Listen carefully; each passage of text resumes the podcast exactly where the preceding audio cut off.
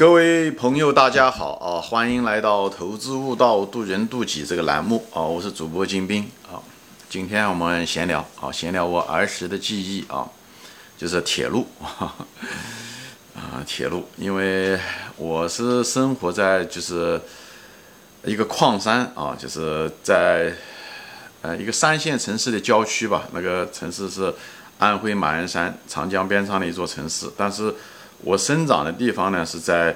一个郊区啊，就是离这个长江边还有一段距离，是一个矿山啊，这叫做南山铁矿啊，是当年这个铁矿呢，实际上是那个日本人在第二二战的时候，抗日战争的时候啊，发现了一个铁矿啊，在那个地方发掘铁矿炼铁，啊一些对吧？为了战争的需要，一些战略物资啊等等这些东西啊。所以在那吧，所以日本人还是挺厉害的，就是在抗战的那短短时间内，竟然在中国一个，呃，一个山区鬼不胜待的地方呢，竟然能发现铁铁矿啊，嗯，以后而且把它开采出来，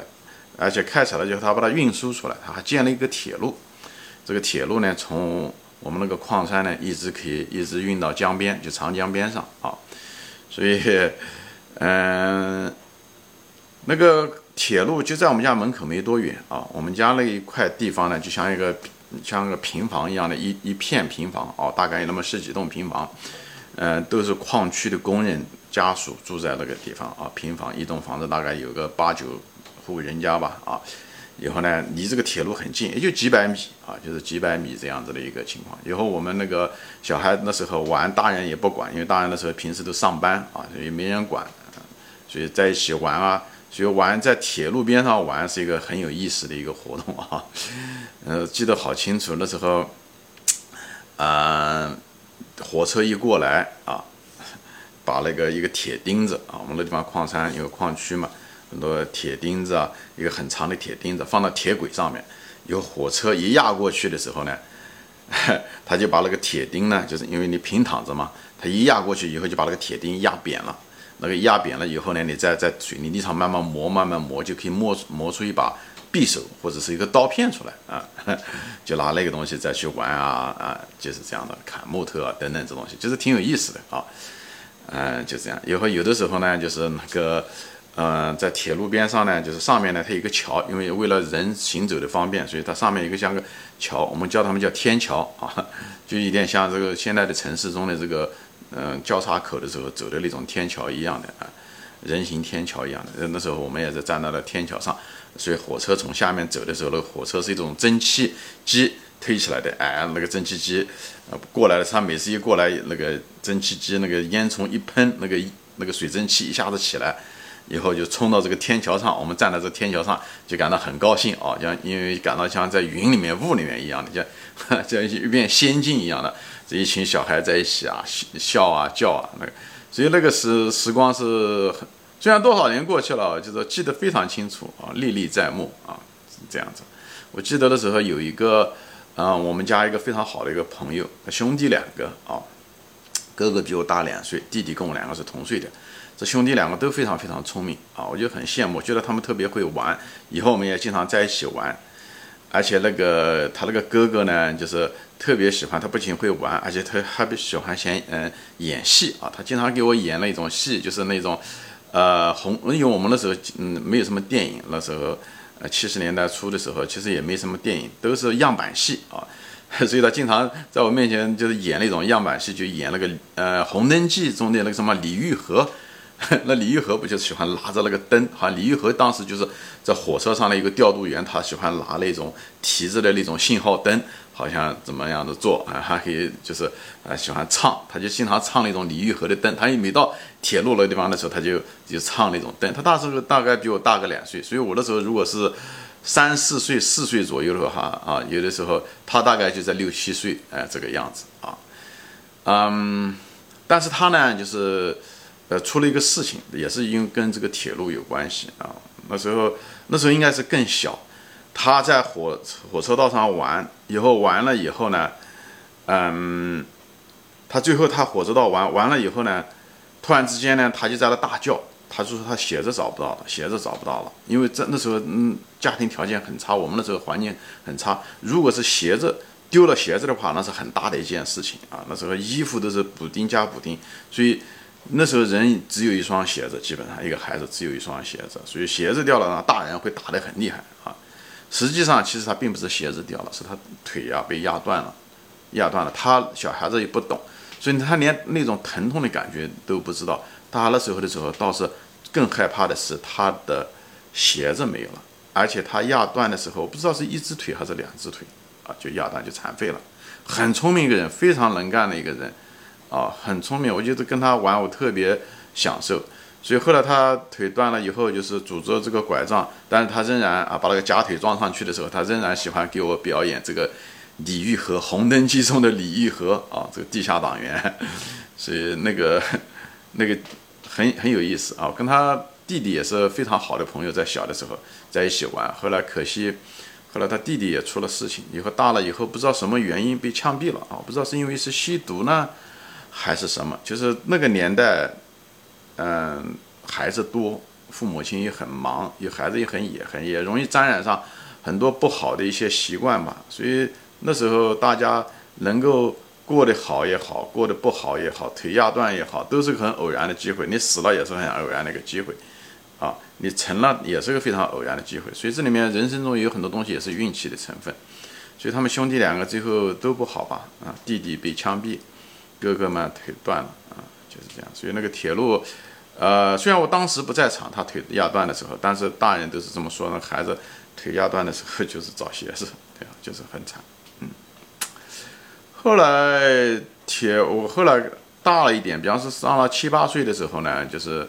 呃。上学，呃，因为我那时候上学的时候早了，提前了一年上学，所以呢，这边呢，嗯，我们这个矿山呢不允许呃提前上学，所以我母亲就找了个后门，在另附近一个矿山是化工部管的一个矿山啊，我们这边是冶金部管的铁矿，那边是铀铁矿，是化工部管的，是为了军事上用的，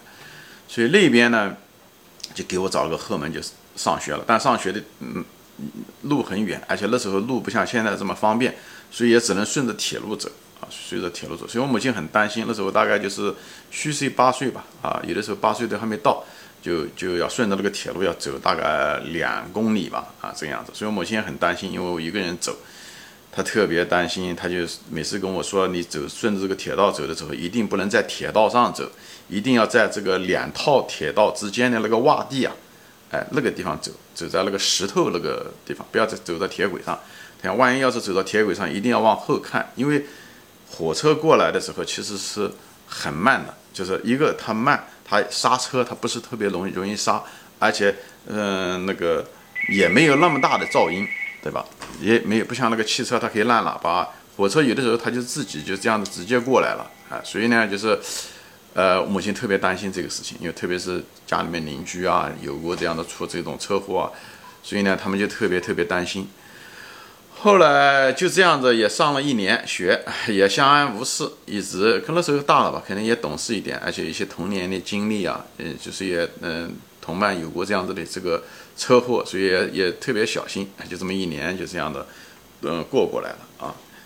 但是还是很调皮啊，我记得有一次就是也是挺危险的啊，就是有一次是什么情况呢？那时候可能更小，大概那么六七岁这个样子。因为有一次就在玩这个火车，我们那个火车都是那种一节一节车厢，都是货车啊，货车就是一个空的，里面就放货的啊，就是这样子的。以后玩那个车厢和车厢之间的那个接的那个地方，它实际上是一个是一个铁的一个呃铁钩，就是铁的一种东西，一下子一砸上去，它就把它锁上了，就是这样子的一种情况。所以呢，这两个连接处的那个嗯连接处的那个地方。啊，因为我的手呢老在摸，我喜欢玩，就各种。我这个人比较好奇，什么都喜欢摸，什么都喜欢碰。所以呢，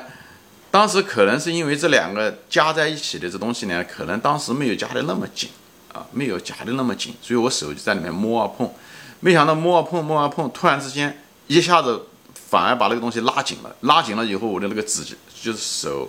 那个指头就被夹在那个缝里面，就是拉紧了啊，就拽不出来。那就很危险了，因为如果火车任何时间都可以开的，它如果一开动的话，那我就被它压死了，因为我人离不开那个手指头被这个夹住了，就是被这个火车给夹住了，就出不来。所以人当时是站在地上的，手呢却是在这个火车的夹缝之间，所以非常非常危险。所以我就拼命的拽，拼命的拽，以后同时呢也在听着这个有没有火车叫的声音，因为如果有火车叫的声音，我就得拼命的拽，因为再不拽的火车